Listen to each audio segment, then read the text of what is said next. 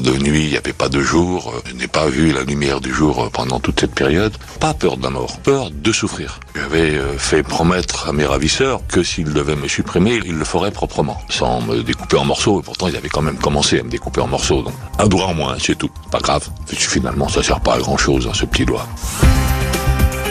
Bonsoir, 63 jours de captivité, pas un record certes en matière d'enlèvement, mais ce rapt-là est rentré à coup sûr dans l'histoire du crime, tant aujourd'hui, 43 ans après les faits, il réserve encore son lot d'interrogations et de révélations comme si tout n'avait pas été dit sur cette affaire. Le rapt du baron Édouard Jean Ampin au mois de janvier 1978. La légende va évidemment retenir l'histoire du petit doigt coupé de ce jeune et riche capitaine d'industrie, héritier d'une puissante dynastie d'entrepreneurs, épisode qui va quelque peu occulter la longue enquête policière, les tractations, le drame privé également que se, jouait au sein de la famille Ampin. Ce sont ces arcanes que nous allons explorer ce soir, une partie de l'envers du décor en quelque sorte. Nous allons le faire avec deux invités exceptionnels, témoins et acteurs directs de cette tragédie. André Bizel, le commissaire qui était aux commandes de l'enquête et qui raconte minute par minute dans un livre les investigations. Et puis Diane Ampin, la sœur d'Édouard Jean Ampin, qui était bien sûr aux premières loges de cet enlèvement. 20h, 21h, Jean-Alphonse Richard sur RTL. L'heure du crime. Ce soir, dans l'heure du crime, l'enlèvement du baron Édouard Jean Ampin à l'hiver 1978. Un rapt à l'italienne, celui d'un grand patron en plein Paris, dans les beaux quartiers de la capitale. Un homme qui n'avait fait l'objet d'aucune menace.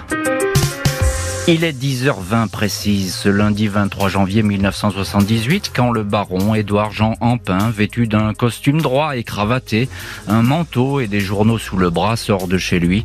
Un immeuble moderne et luxueux au numéro 33 de l'avenue Foch. Il vit ici avec son épouse Sylvana, le couple a trois enfants, Patricia, Christine et Jean-François. Le baron s'engouffre à l'arrière de sa Peugeot 604 de fonction et ouvre les journaux en premier lieu, le Figaro. Le chauffeur du baron, Jean Denis, démarre et emprunte à faible allure la contre-allée déserte à cette heure-ci.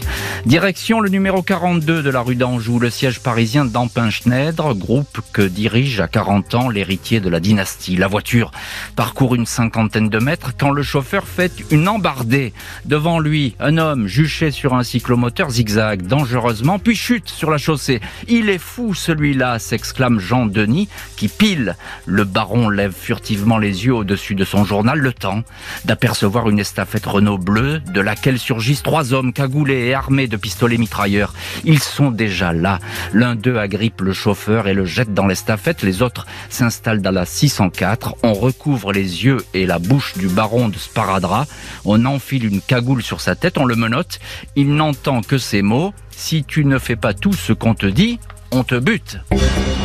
La brigade criminelle est alertée une heure après le rapt. Le chauffeur Jean Denis, abandonné place Maillot, a foncé dans le premier commissariat venu. Les policiers ne connaissent pas ce Édouard Jean Ampin qui ne fait pas la une des journaux, fortune très discrète de l'industrie. Ils n'en sont pas moins inquiets et concentrés.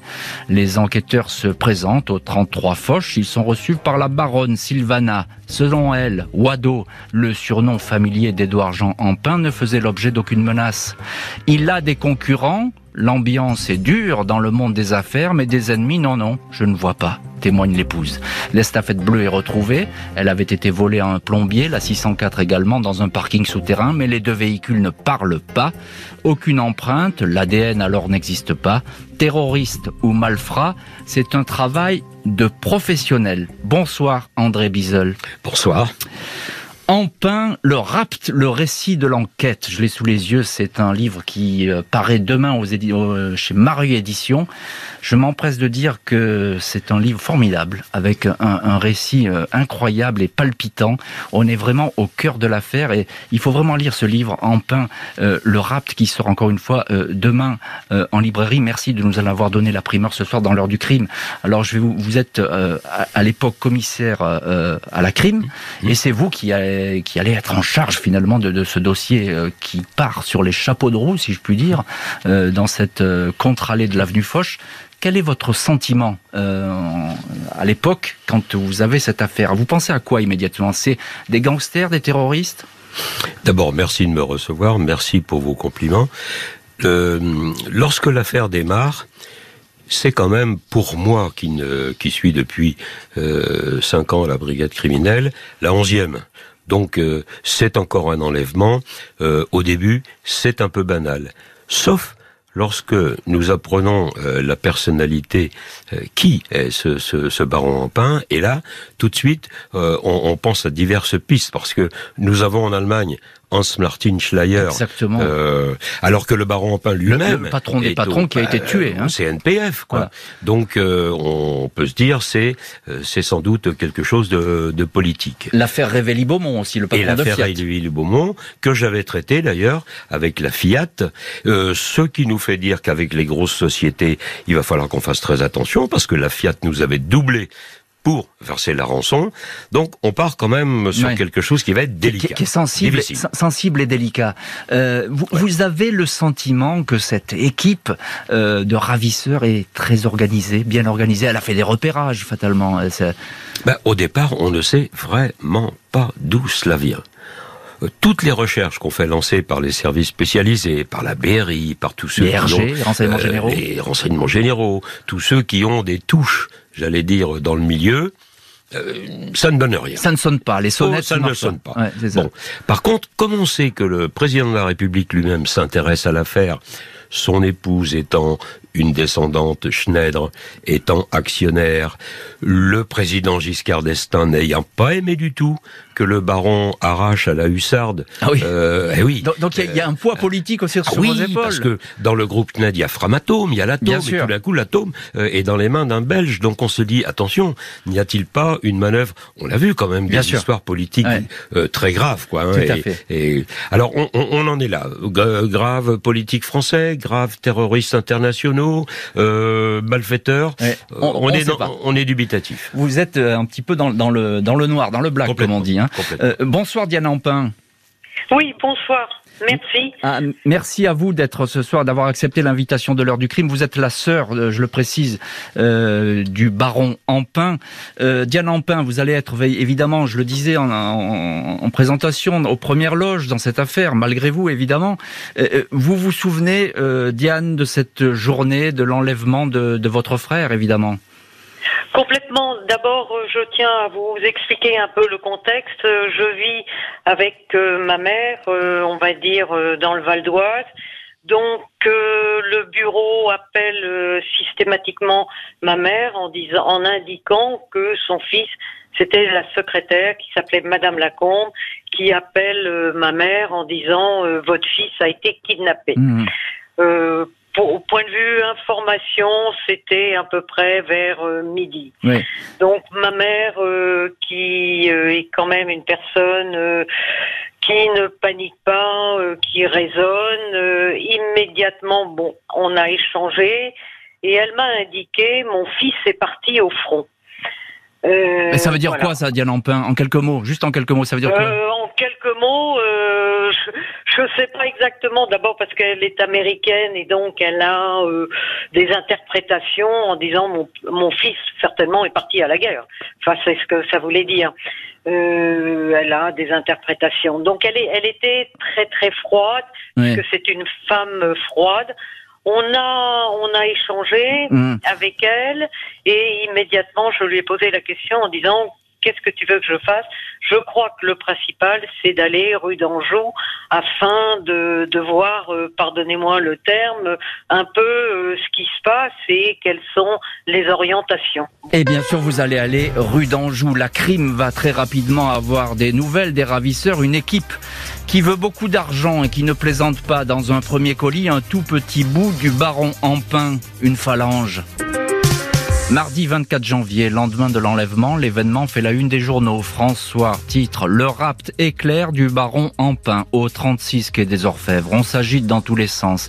À 13h10, un interlocuteur anonyme appelle la société Ampin Schneider. Rendez-vous est donné à la consigne de la gare de Lyon, le casier 595. À l'intérieur, une lettre dactylographiée de demande de rançon, pas moins de 80 millions de francs. Trois courriers du baron, un pour sa femme, deux pour ses collaborateurs sa carte d'identité belge et un flacon.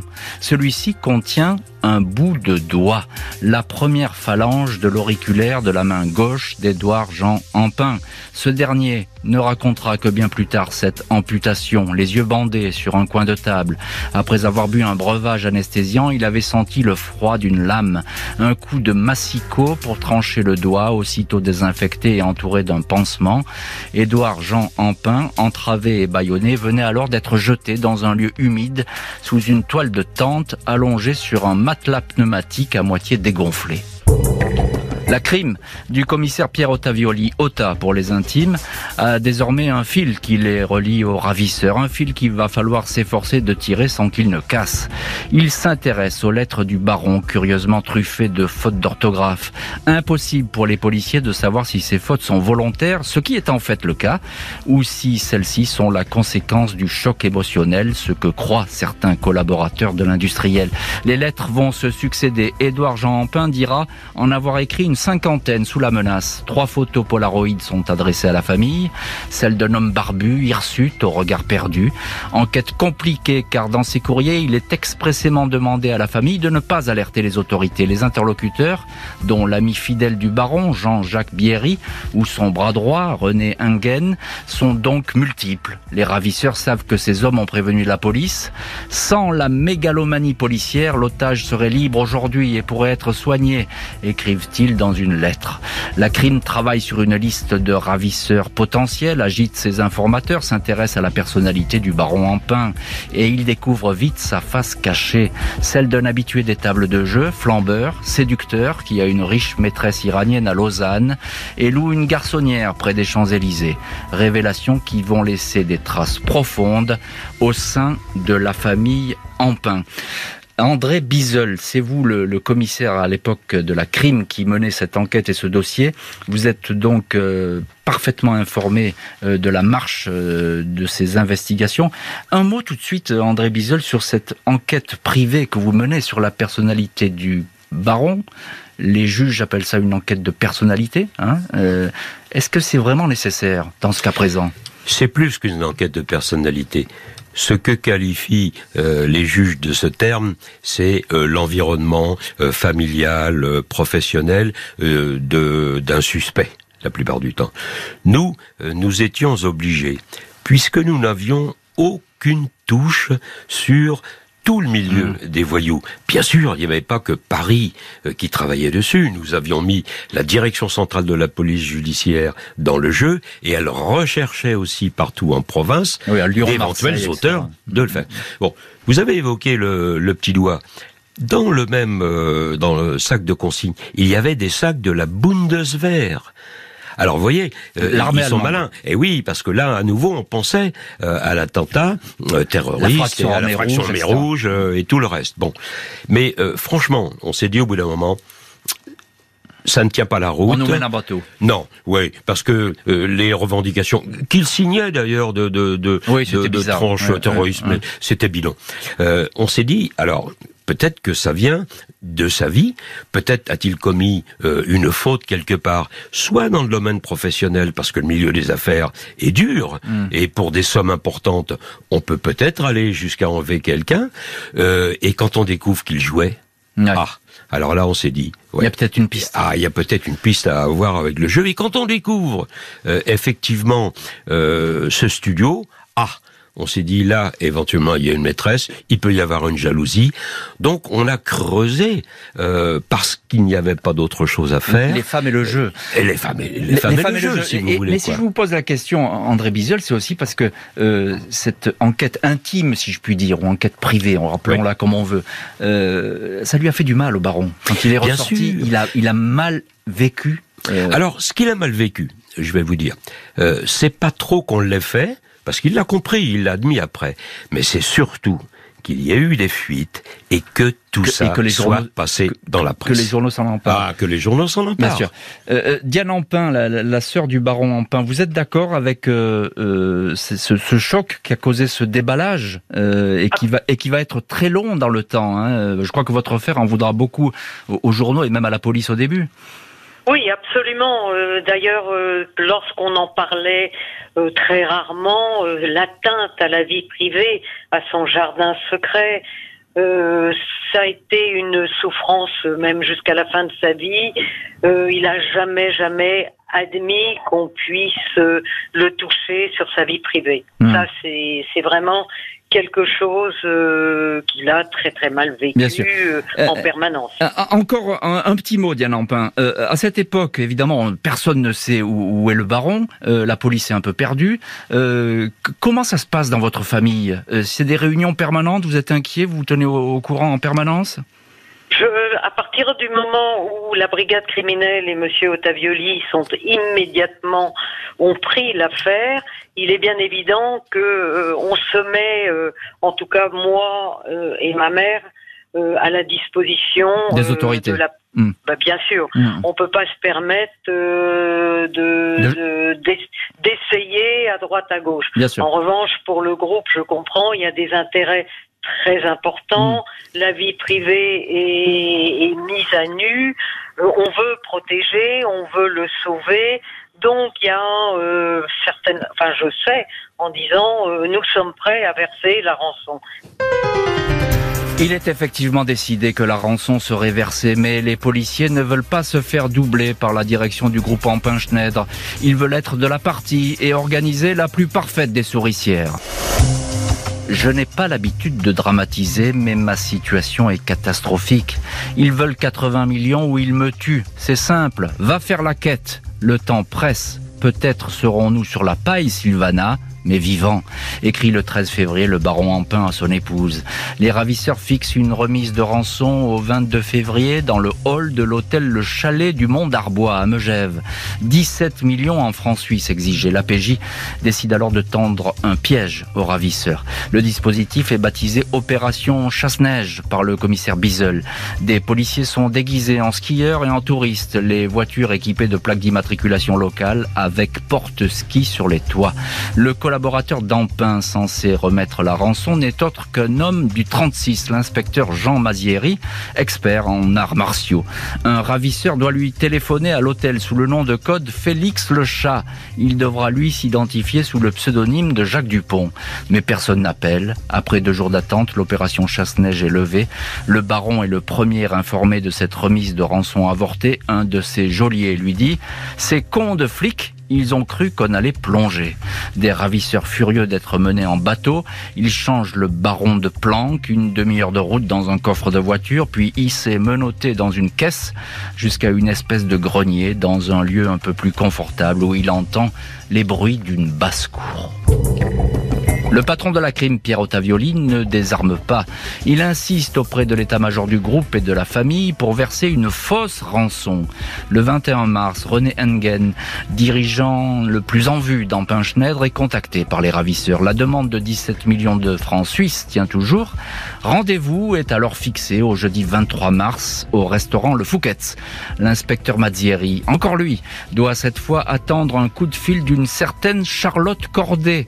Le jeu de piste, d'adresse en adresse, va durer jusqu'au soir et reprendre le lendemain, 24 mars. Cette fois, Mazzieri et sa valise remplie de faux roulent sur l'autoroute du Sud, s'arrêtent à hauteur de la borne d'appel d'urgence B163 et sort de sa voiture. Deux hommes armés surgissent. Ils s'emparent de la voiture. Ils ne vont pas très loin. Fusillade. Un malfaiteur, Alain du Château, braqueur chevronné, est tué.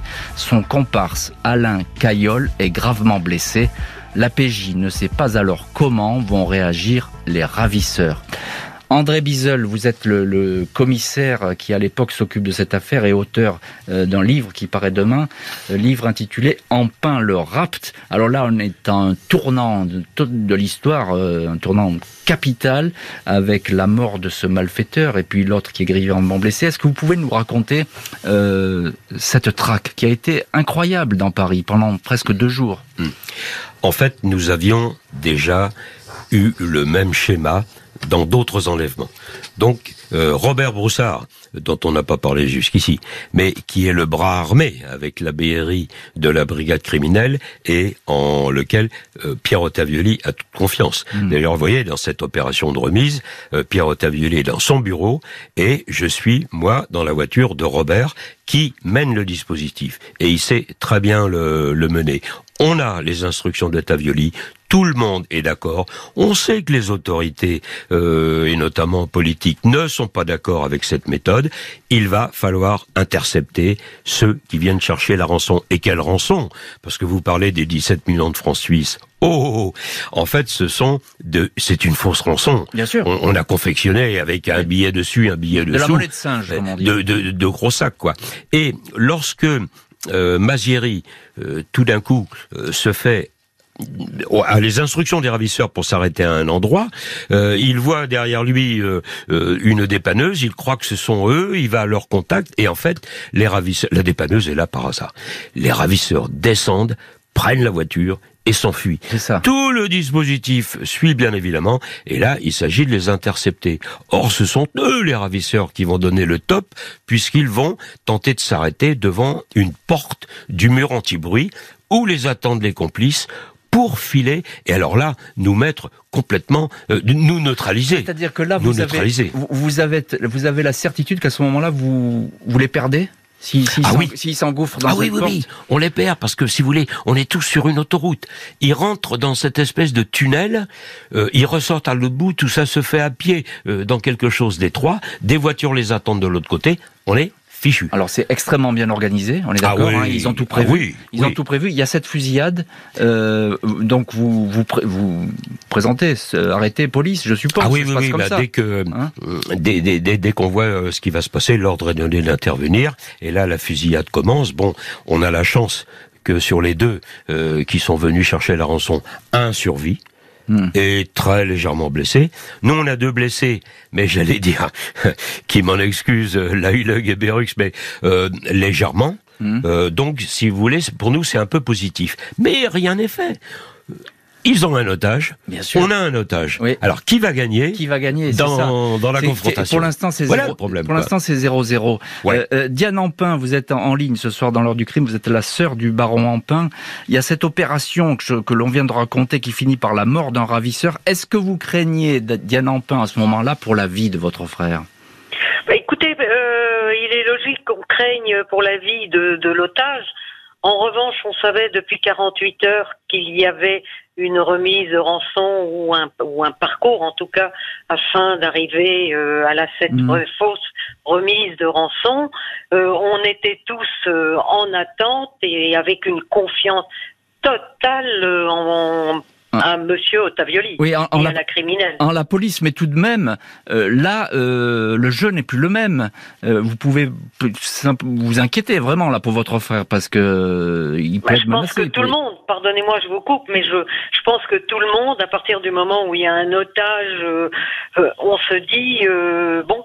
Bien sûr. wait and see. Ouais. C'est ça. Euh, André Bizel, qui sont ces, les, deux hommes euh, que vous avez interceptés? Alors, euh, il y a la personne décédée, c'est du château, c'est un braqueur, lui. Hein mhm. Mhm. Et puis, il y en a un plus intéressant, parce que lui, il peut parler, et on va voir par la suite ce qu'il va dire, mais il peut parler, c'est Alain Caillol. Ils sont connus, ces deux hommes? Alors, au départ, si vous voulez, et ça, c'est la théorie de Tavioli, nous ne les connaissons pas du tout, ni Alain Caillol, ni du château. Mais théorie d'Ottavioli, euh, quand une équipe euh, va gagner euh, la Coupe du Monde, elle ne confie pas le dernier penalty à des gens lambda. C'est pas mal ça. Donc on s'est dit s'ils sont venus, non mais c'est vrai, s'ils sont venus pour chercher cette grosse somme, c'est qu'ils font vraiment partie de l'organisation. Ça veut dire que ce sont des hommes de confiance. Ah Voilà. Hein mais, mais, est-ce que dans le jargon, dont vous les connaissez pas, c'est pas des beaux mecs comme on dit, c'est pas Non, pas pas franchement. Non, pas franchement. Euh, quelques braquages, des années de prison, euh, de l'escroquerie. Euh, non, ces deux-là, non. D'accord. mais, mais en tout cas, ils sont importants dans le dispositif. C'est très intéressant ce que vous dites parce qu'effectivement, ce sont les gens qui viennent chercher la rançon. Ah oui. Donc il faut avoir une totale confiance ah en eux. Et, et, et, ils pèsent lourd dans le dans le dispositif. Exactement. C'est pour ça qu'on va essayer d'en tirer Alors, le plus vite possible. Bien sûr. Alors et puis on va voir, on va voir ce que va dire Caillol. Mais euh, là, dans l'immédiat, ce que vous cherchez, c'est à savoir qui est dans leur entourage, je suppose. Hein oui. Qui gravite autour de ces hommes. Tout hein à fait. Euh, comment euh, celui que que l'on a peut euh, nous amener, si on arrive à l'en convaincre, euh, à faire libérer le baron, parce que c'est ça l'important de, de, de, la chose. La rançon n'est pas versée, mais le baron est toujours détenu. Et on voudrait surtout pas que ses copains s'affolent et le tuent avant de se disperser. Voilà. Au 36 quai des Orfèvres, le commissaire Ottavioli a conscience que le baron Ampin court un très grand danger. Exposé à une vengeance, il faut inciter les ravisseurs à libérer leur otage. Ainsi pourront-ils éviter, quoi qu'il arrive, une lourde peine de prison. Après la fusillade de l'autoroute, le commissaire Ottavioli sait qu'une course contre la montre est lancée. Il n'a qu'un seul atout dans sa manche pour débloquer la situation et peut-être retrouver vivant le baron en pain. Il faut faire parler Alain Caillol, le malfaiteur blessé et hospitalisé à l'hôtel Dieu, salle Cusco, sous bonne garde au cas où un commando décide de le libérer. Caillol n'est pas bavard, mais le patron de la crime lui explique que la partie est d'ores et déjà perdue pour tout le monde. La mort d'Ampin ne ferait qu'aggraver les choses. Caillol est intelligent, pragmatique, il se laisse convaincre. Il demande de pouvoir téléphoner sans qu'aucun policier ne regarde le numéro composé. À son interlocuteur, il explique que les flics sont prêts à les tuer, que la rançon ne sera jamais payée et que la seule chance de s'en sortir est de libérer le baron. Personne alors ne sait que les ravisseurs avaient mis cette exécution au vote, la mort du baron. Trois voix pour, 5 contre. Dans la soirée du dimanche 25 mars 1978, après 63 jours de détention, le baron Ampin est libéré. Ses ravisseurs l'ont habillé d'un vieux survêtement et chaussé de baskets. Il est placé dans une quatrelle fourgonnette et trimballé sur plusieurs kilomètres. On le laisse seul, cagoulé dans une espèce de no land. On lui glisse un billet de 10 francs dans la main. Quand il ouvre les yeux, il se met à marcher en titubant, épuisé, vers une rue éclairée. Un passant s'écarte devant cet homme qu'il prend pour ivrogne. Il tombe sur la bouche de métro de la porte d'Ivry, il prend un billet, descend par hasard à la station Opéra. Il est 21h30. Il téléphone à sa femme et tombe sur une voix d'homme, celle d'un policier, l'inspecteur Murat. Je voudrais parler à Sylvana, s'il vous plaît. De la part de qui demande le policier. De la part de son mari. L'inspecteur et l'épouse filent place de l'opéra. Ampin est sur euh, le terre-plein, à gare. Sylvana, Sylvana, quel cauchemar, c'est affreux, dit l'ex-otage. Je ne souhaite pas à mon pire ennemi ce que je viens d'endurer. Diane Ampin, vous êtes en ligne ce soir dans l'heure du crime. Vous êtes la sœur du baron Ampin. Voilà pour la libération de votre frère. Euh, quel souvenir vous avez de cette libération? Comment l'apprenez-vous On l'apprend immédiatement, euh, Monsieur Claude Cancès, à qui euh, j'avais demandé sachant qu'il y avait euh, un risque qu'il soit tué, de m'indiquer euh, quel allait euh, quel allait être le résultat, pardonnez-moi de cette expression, mhm. car je ne souhaitais en aucun cas que ma mère apprenne éventuellement s'il y avait un décès par la presse. Mhm. Donc Claude Cancès m'a appelé et immédiatement m'a dit il est libre, ce que j'ai donné l'information à ma mère immédiatement. Voilà. Alors Diane Ampin, vous allez euh, évidemment euh, rencontrer votre frère, allez le voir. Euh, je ne sais pas combien de temps ça va prendre. quel est l'homme que vous allez retrouver? D'abord, je n'ai pas voulu le rencontrer immédiatement puisque nous ne sommes pas une famille euh, très chaleureuse, chacun avait sa vie, mm. euh, on va pas se précipiter à l'embrasser en disant t'es en vie. D'abord, il faut qu'il retrouve ses marques, qu'il retrouve sa vie, euh, sa famille. Euh, immédiatement, je l'ai eu au téléphone puisqu'il m'a appelé. Euh, maintenant, laissons-le euh, récupérer, euh, échanger, bref, essayer de retrouver une vie. Vous, vous le verrez quand, Diane Lampin Moi, je le verrai à l'hôpital américain. D'accord, donc et, et, là, c'est un homme qui est, qui est affaibli quand même. Hein, il a perdu beaucoup de poids. Oui, par rapport à, à ce qu'il est, mais en revanche, il avait un très beau visage en disant je suis là. Il était, il nous apaisait dans de, la manière dont, euh, dont il parlait. Hmm. Euh, voilà. D'accord. Bah, oui, il y avait pas de, il y avait cette espèce de, de, presque de placidité chez le baron Ampin qui est très surprenante. Moi, je l'avais rencontré quelques années après son rap. On a fait des interviews ensemble. Il y avait toujours ce calme très impressionnant euh, de sa part. André Bizel, vous êtes le commissaire qui avait euh, mené cette enquête. Alors, on retourne à, l'enquête là. Euh, il y a ce, ce coup de maître, on peut le dire, du commissaire Ottavioli, là, hein, du, du, patron de la crime, qui réussit à retourner finalement cet Alain Caillol et à le faire appeler ses copains pour dire ça suffit maintenant, arrêtez les conneries, euh, il faut libérer le baron, c'est ça? Oui. En fait, on, l'avait un petit peu euh, conditionné, si vous voulez. Moi, j'étais allé le chercher à l'hôpital, et avec un autre inspecteur, on lui avait fait une petite tournée dans Paris avant d'arriver au 36, où on lui réitérait un petit peu ce qu'il avait vécu sur l'autoroute, c'est-à-dire qu'en fait, on lui faisait croire que sa vie euh, nous appartenait. Mmh. Bon que la seule façon de s'en sortir, c'était d'aller au contact du grand patron et de suivre ce qu'il allait lui demander. Ce qu'il a fait. Mm. Il a bien compris. C'est un type intelligent. Oui, c'est intelligent. Hein. Donc, euh, et là, il a compris parce que Ottavioli lui a bien expliqué. Plus vous allez nous donner d'éléments favorisant un retour du baron vivant, plus les juges et les jurés aux assises en tiendront compte pour euh, abaisser, enfin, si vous voulez, euh, seront indulgents. voilà quoi, hein. pour, pour, pour, une indulgence. Ça, il l'a bien compris. Donc, il a passé les coups de téléphone. Et ça, ça a été euh, effectivement fabuleux parce que, évidemment, on lui on l'a un peu trompé. Il croyait qu'il appelait d'une ligue directe, euh, etc., Là, vous avez mis le téléphone sur écoute, c'est ça Et hein il faut quand même qu'on ait, euh, n'est-ce pas, quelques astuces pour contourner. Et, et, et on a enregistré les numéros. Et, la DST a mis du temps. Voilà, c'est ça. C'est bien expliqué dans votre livre, c'est que la DST, le contre-espionnage. Ils ont mis du temps, mais en fait, ils ont trouvé quand même trois trois lieux dans lesquels on a on avait des, des, ah ça. et, ça, va vous, ça va vous permettre, alors vous allez évidemment pister ces ravisseurs, ah puisqu'ils sont dans la nature à ce moment-là, 7, 8, 6, on ne sait pas trop. Euh, ils sont dans la nature, vous allez les pister avec notamment ces points de chute téléphoniques. Voilà, les points de chute téléphoniques où on va trouver des endroits où ils sont passés, euh, où on va trouver une planque et on va trouver surtout le dernier lieu de séquestration. Parce que le numéro de Savigny-sur-Orge, c'est là qu'il a passé les trois dernières semaines. C'est un pavillon, c'est ça? Et c'est un, ouais, un, grand pavillon, mmh. euh, rez-de-chaussée, étage, sous-sol. Et, et là, d'ailleurs lorsqu'il est venu pour la reconstitution, on a mis des inspecteurs à jouer les personnages qui auraient pu euh, évoluer dans le pavillon. Il a reconnu tous les bruits ah de pas, de conversation, de télévision. Euh, il a retrouvé des romans policiers dans la poubelle. Enfin bref, on, on, avait vraiment euh, ce qu'il nous fallait. Et, et il était temps parce qu'on avait peur qu'ils organisent leur anonymat avant nous, avant bien sûr, bien sûr, et, que là ils disparaissent quasiment à jamais. Euh, encore un petit mot. Vous parlez du pavillon, le dernier lieu de détention. Le premier, c'est une champignonnière, c'est ça hein? Alors le premier, c'est une champignonnière. Oui, oui. Ce sont des, des galeries euh, qu'on a qu'on a qu'on a retrouvées. Bon. En région parisienne, évidemment. Oui. Le second, on n'a pas réussi à le trouver. On l'a jamais trouvé. Non. Ce fameux Tous les éléments que nous donne le baron correspondent à une ferme à côté d'un village. Et Caillol, lui, dit que c'est un appartement parisien Peut-être maquille-t-il euh, la vérité. Bref, on n'a pas le deuxième. Et le troisième, c'est Savigny. Le baron Ampin n'est plus qu'une ombre. Il a perdu 20 kilos, un temps hospitalisé à l'hôpital américain de Neuilly.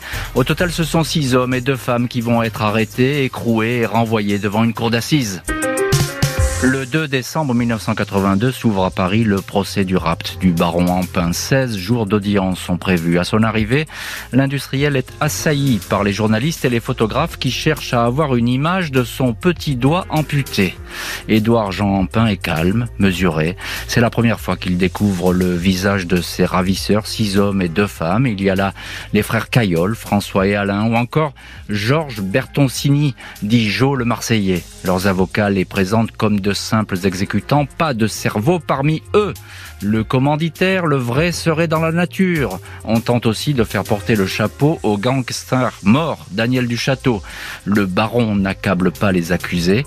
À ma libération, dit-il, je ne savais plus qui étaient les bons et qui étaient les méchants.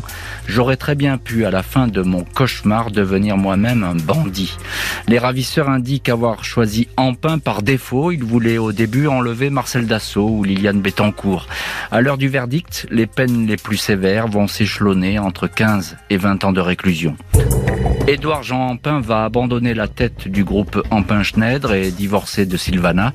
Dans une interview, il déclare « Je ne peux plus faire confiance à personne parce que je n'ai jamais réussi à savoir ce qui s'était passé pendant ma séquestration. » Il ajoute que seul son labrador, baptisé Love, avait été heureux de le revoir. Le baron Ampin est décédé le 20 juin 2018. Il était âgé de 80 ans. Euh, Diane Ampin, euh, sœur du baron Ampin, vous êtes en ligne ce soir dans l'heure du crime. Euh, vous étiez évidemment à, ce procès. Qu'en retenez-vous de, que retenez-vous de ce procès? Qu'est-ce qui vous a marqué à, cette audience de la cour d'assises? Heureusement, j'avais été préparée par Monsieur Bizel en m'expliquant vraiment les gestes et surtout essayer d'être hmm. sereine. Euh, je crois que ce qui a été très euh, très terrorisant, c'est surtout pour ma mère, qui euh, s'est trouvée dans une réflexion en disant j'ai mes deux enfants dont le visage va être découvert dans ce procès d'assises. Mmh. Ça, ça a été quelque chose qui m'a marqué.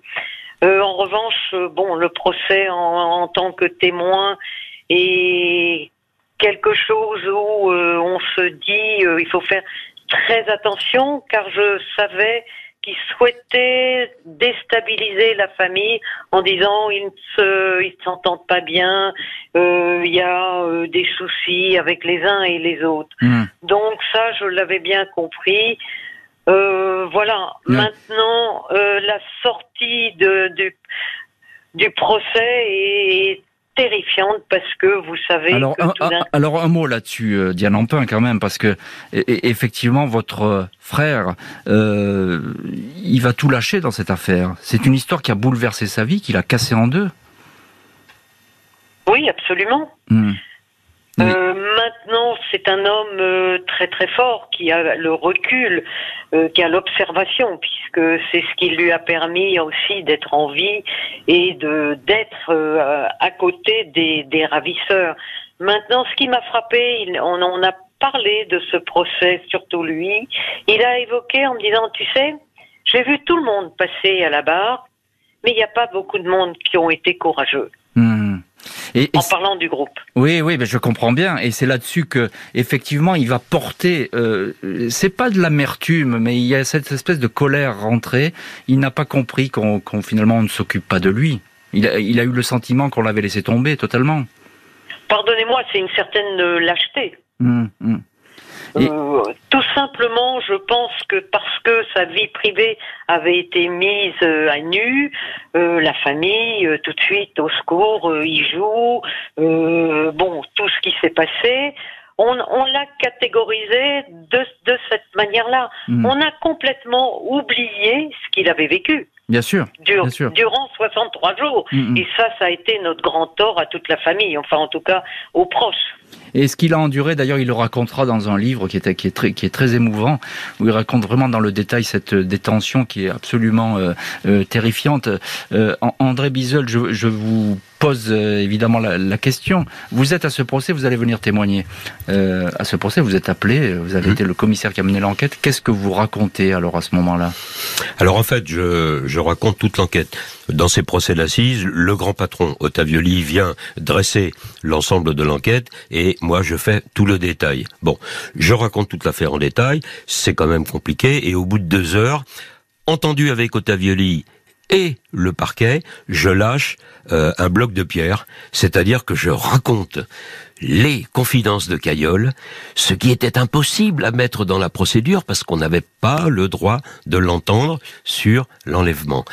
Et là, Cayolle réagit très mal, euh, les avocats font, font, font tout un cirque, sauf que Cayolle lâche, c'était des bavardages.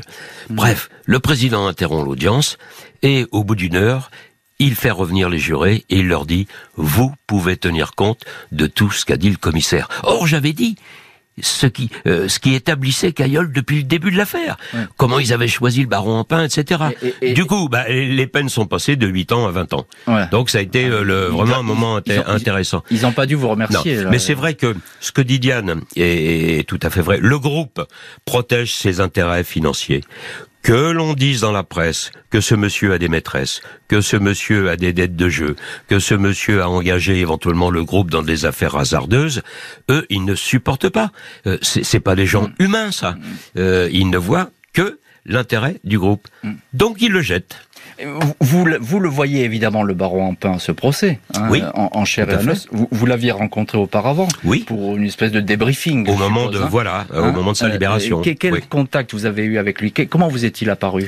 Eh bien, écoutez, euh, il m'est apparu euh, comme quelqu'un de, franchement, de normal je peux pas, je peux pas dire mieux. Quelqu'un qui est qui est bien dans sa tête, qui vit normalement sa vie.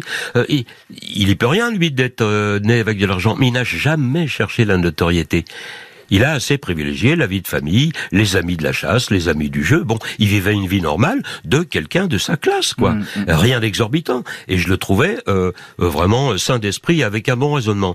Et ce qui m'a surtout plu, c'est qu'à deux reprises, euh, et ça je m'attendais pas à ça de lui, il a fait référence à sa croyance religieuse. Hein. Euh, d'abord en donnant le pardon, euh, euh, c'est vrai, à, ses ravisseurs, hein, et en l'expliquant que si on est catholique, bah, le pardon ça existe, et puis en disant qu'il avait beaucoup prié pendant sa détention.